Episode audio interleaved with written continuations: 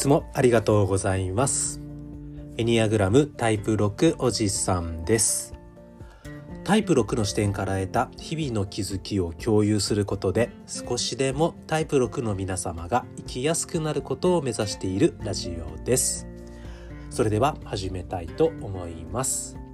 はい、えー、では今日なんですけど、えー、タイプ5、えー、調べる人の、えー、統合の方向、えー、これを前回からお伝えしてるんですけどこれをさらにさらに深く掘り下げていきたいなと思っておりますのでお付き合いいただけると嬉しいです。はい。じゃあ、えー、タイプ5、えー、調べる人の統合の方向なんですけど、えーと、健全な、えー、タイプ8ですね、えーと、挑戦する人の方向へ向かっていくことが、えー、タイプ5調べる人が、えー、なんていうかな自分の性格システムを乗り越えて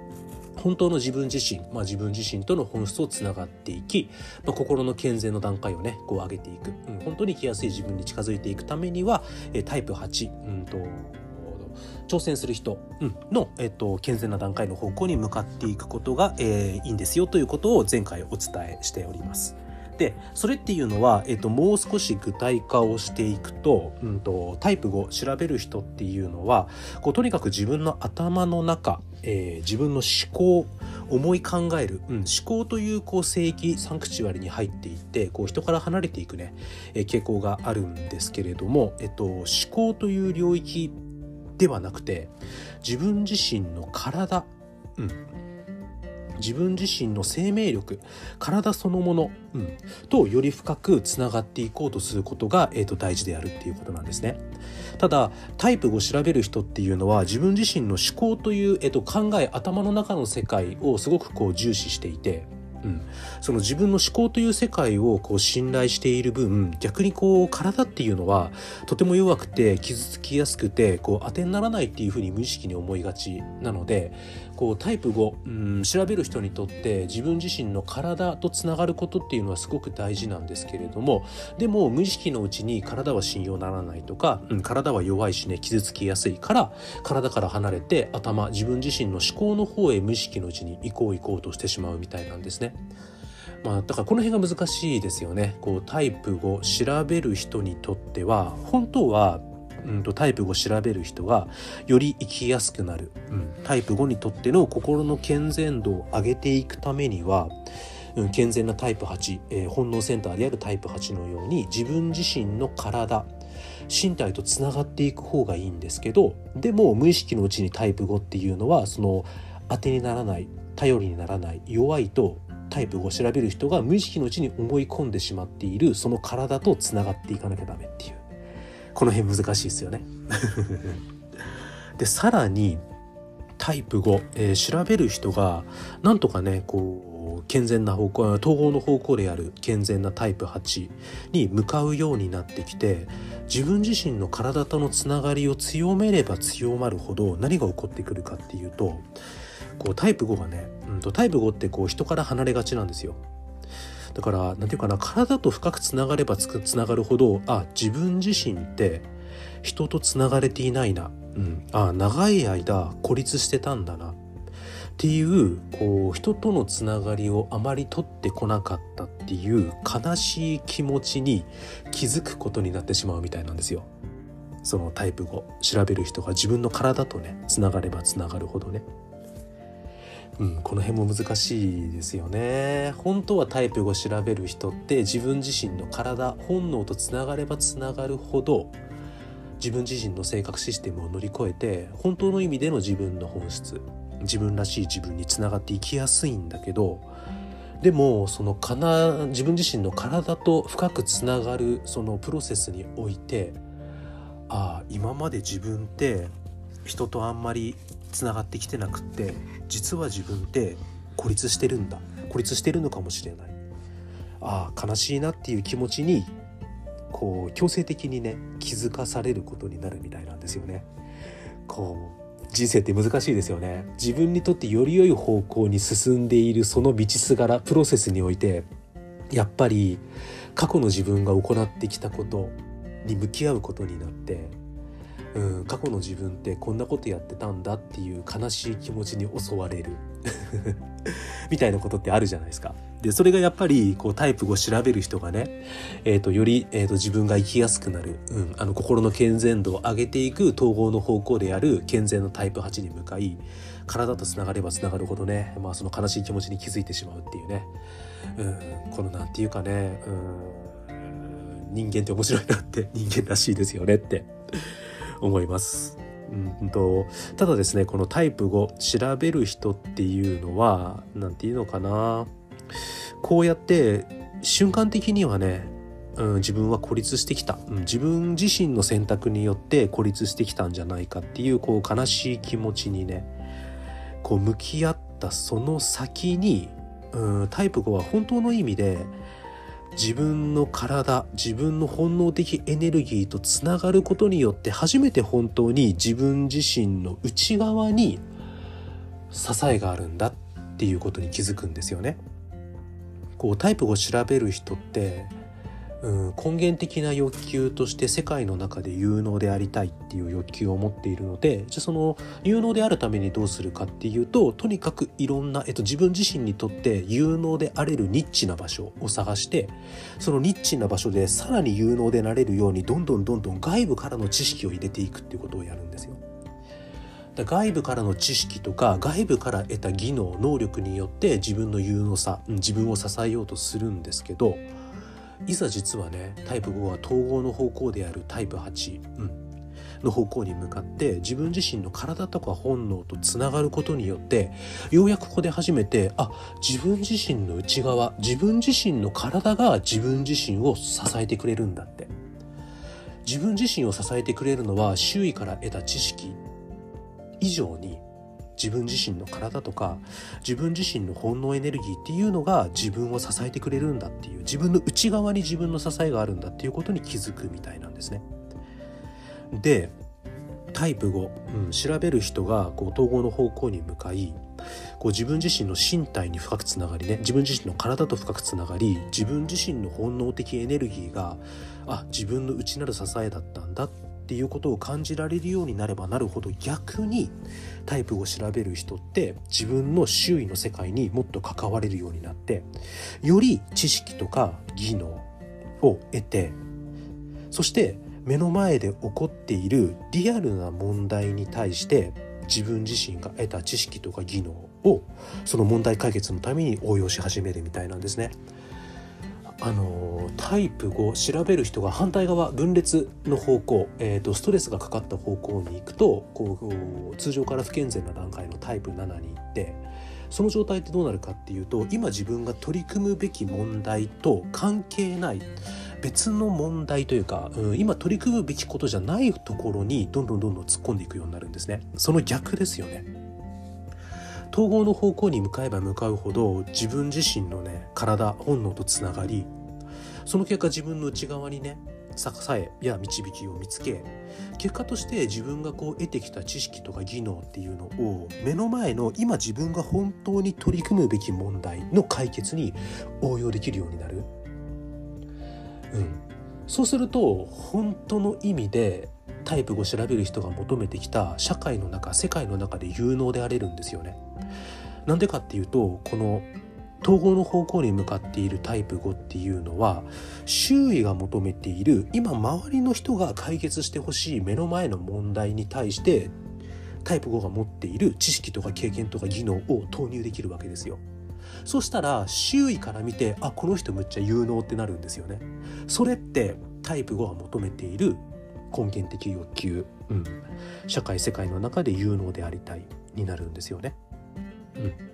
で統合の方向にタイプ5が向かえば向かうほどどういう風になるかっていうとこう他者周囲から退いて責任を回避するのではなくて大きな挑戦を引き受けられるようになります。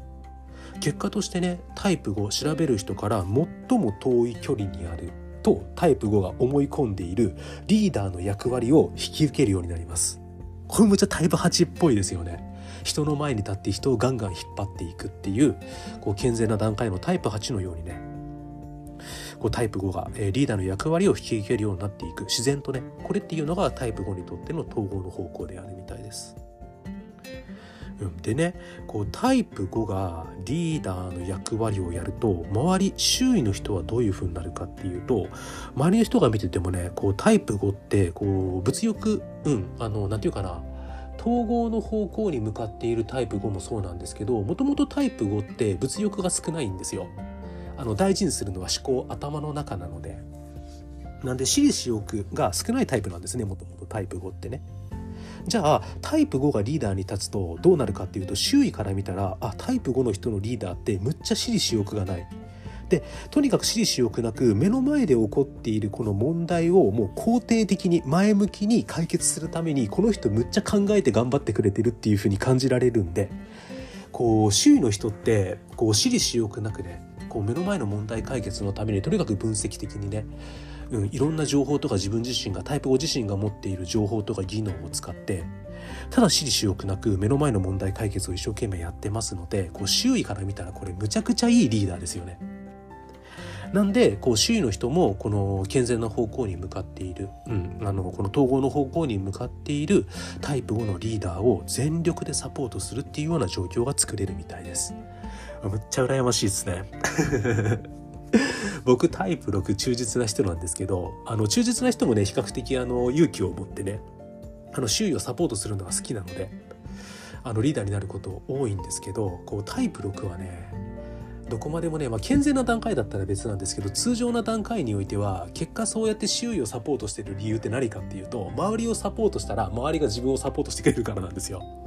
でタイプ6ってこうなんていうかな支えや導きが欲しいのでこう無意識のうちにね周囲からサポートしてほしいから先に周囲をサポートするみたいなことやっちゃうんですよ。私利私欲なんですよね。まあ通常段階だけどね。通常段階のタイプ6はね、まあ、そういった意味でもねこの私利私欲なくねただ目の前の問題を解決するがためにリーダーシップを取れるってタイプ5めっちゃ羨ましいです。タイプ6である僕から見て。いいな。うん。でそうですね。あの統合の方向に向かうタイプ5は非常に現実の世界に参加するようになるみたいです。でこうタイプ5ってねこう通常から不健全な段階においては周りと関われば関わるほど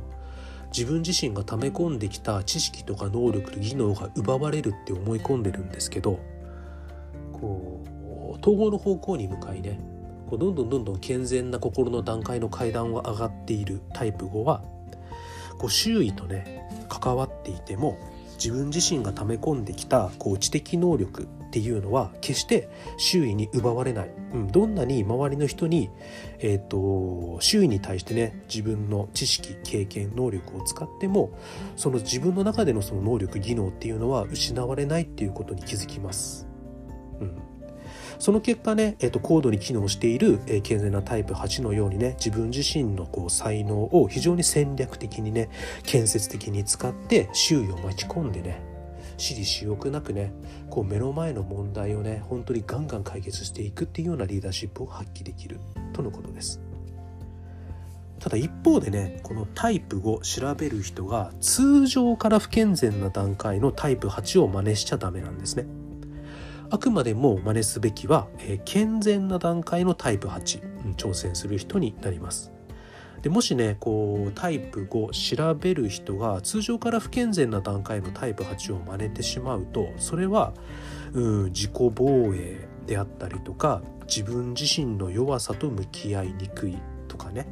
まあ、その結果、うん、対人関係を対立で見なしちゃう、うん、敵なのか味方なのかで、えーと、見なしてしまうというところが強く出るようになってしまうので、うん、そうするとね、えーと、本来ね、えーと、通常から不健全な段階のタイプ5が持つ周囲への、えー、よそよそしさであったりとかこう社会的な孤立感を、えー、克服する助けにはならないとのことなんですね。まあ、当然自己防衛したりとか自分の弱さと向き合わなかったりとか、対人関係をね、えーと、対立構造から見てしまったらそれ余計どっちかっていうとうんと周囲と離れる、うん、社会的に孤立するっていう方向に行ってしまうと思うのであくまでもタイプを調べる人が重視すべきは、え、通常から不健全な段階のタイプ8でなくてあくまでも、えーと健全な段階のタイプ8ですね。えっと、大切にすべきことはうん何かっていうとあのタイプ5調べる人にうん至っては何て言うかなもともと統合の方向って意識的に選択する方向なんですよ。なんですけどタイプ5に至っては結果として健全な段階のタイプ8に向かっていたっていう方がいいみたいです。まあ、本にも書かれている感じだとね。あのタイプ5調べる人が統合の方向心の健全な段階を上げていこうと思った時に、うん、健全なタイプ8に向かおうという感覚を持つというよりはどちらかというと自分自身がいかに自分の思考と同一化しているかっていうことをなんか意識することが大事みたいなんですね。で大切なのはタイプ8に向かおうとすることよりこの思考だけではなくてもっと自分自身の体の感覚、うん、自分が本能で何を感じているか、うん、自分の体が今何を感じているかっていうところとつながっていこうとすることを意識することが大事みたいです。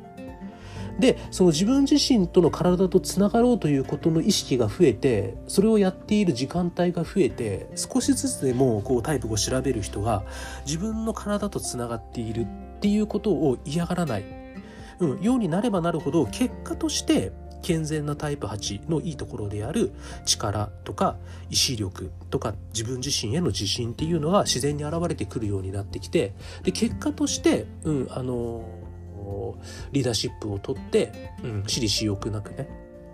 今目の前の問題をすごい建設的に周囲の人たちを巻き込んで解決していける人になる、うん、その結果タイプ5が全ての性格タイプの中で最も持っているイノベーションを起こす力っていうのは発揮されていく。うん、で気づいたら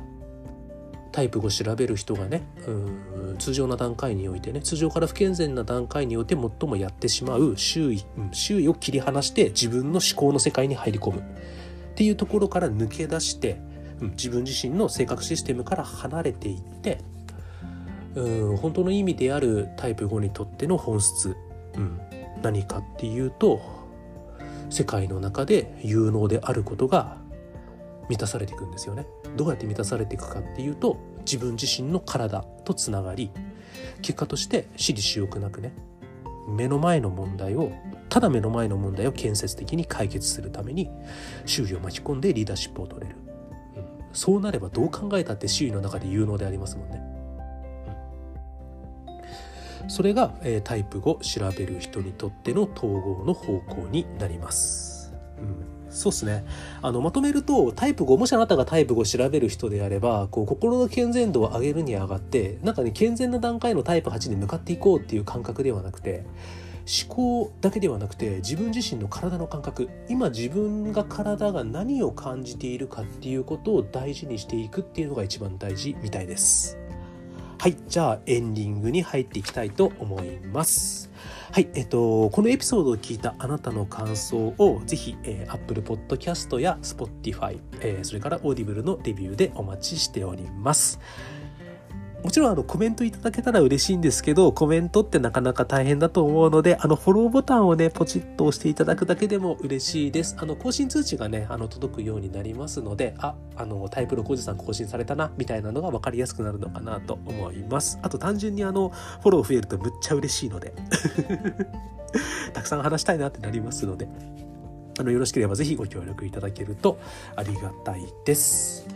はい。じゃあ、えっ、ー、と、次回以降は、じゃあ実際タイプを調べる人が、よりね、この統合の方向を選択したり、こう、心の健全な段階を上がっていく。うん、タイプ5がより本質的な自分に近づいて生きやすくなっていくために何をしていけばいいかっていう具体的な6つの行動策がありますのでそれをお伝えしていきたいなと思います。はい。じゃあ今日も、えー、たくさん聞いていただいてありがとうございました。エニアグラムタイプ6おじさんでした。それでは失礼いたします。この体の感覚とつながるっていうのは多分思考センタータイプ5タイプ6タイプ7全部一緒なんだろうなと思いますね。えっと、僕自身もタイプ6、うん、忠実な人まあ僕もあのタイプ6って思考センターのど真ん中なのでやっぱり頭思考を使うんですけどなんていうかな、うん、思考センターの方々は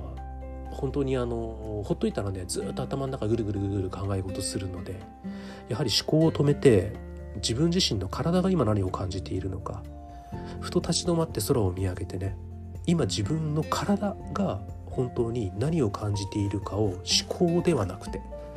感覚感触本能で感じるっていうのがすごい重要だなっていうのはむっちゃ分かってるんですけどこれね思考センターの人すげえむずいんですよね。分かんないですよね。体で感じるか。はいじゃあまた次回もよろしくお願いします。それでは失礼いたします。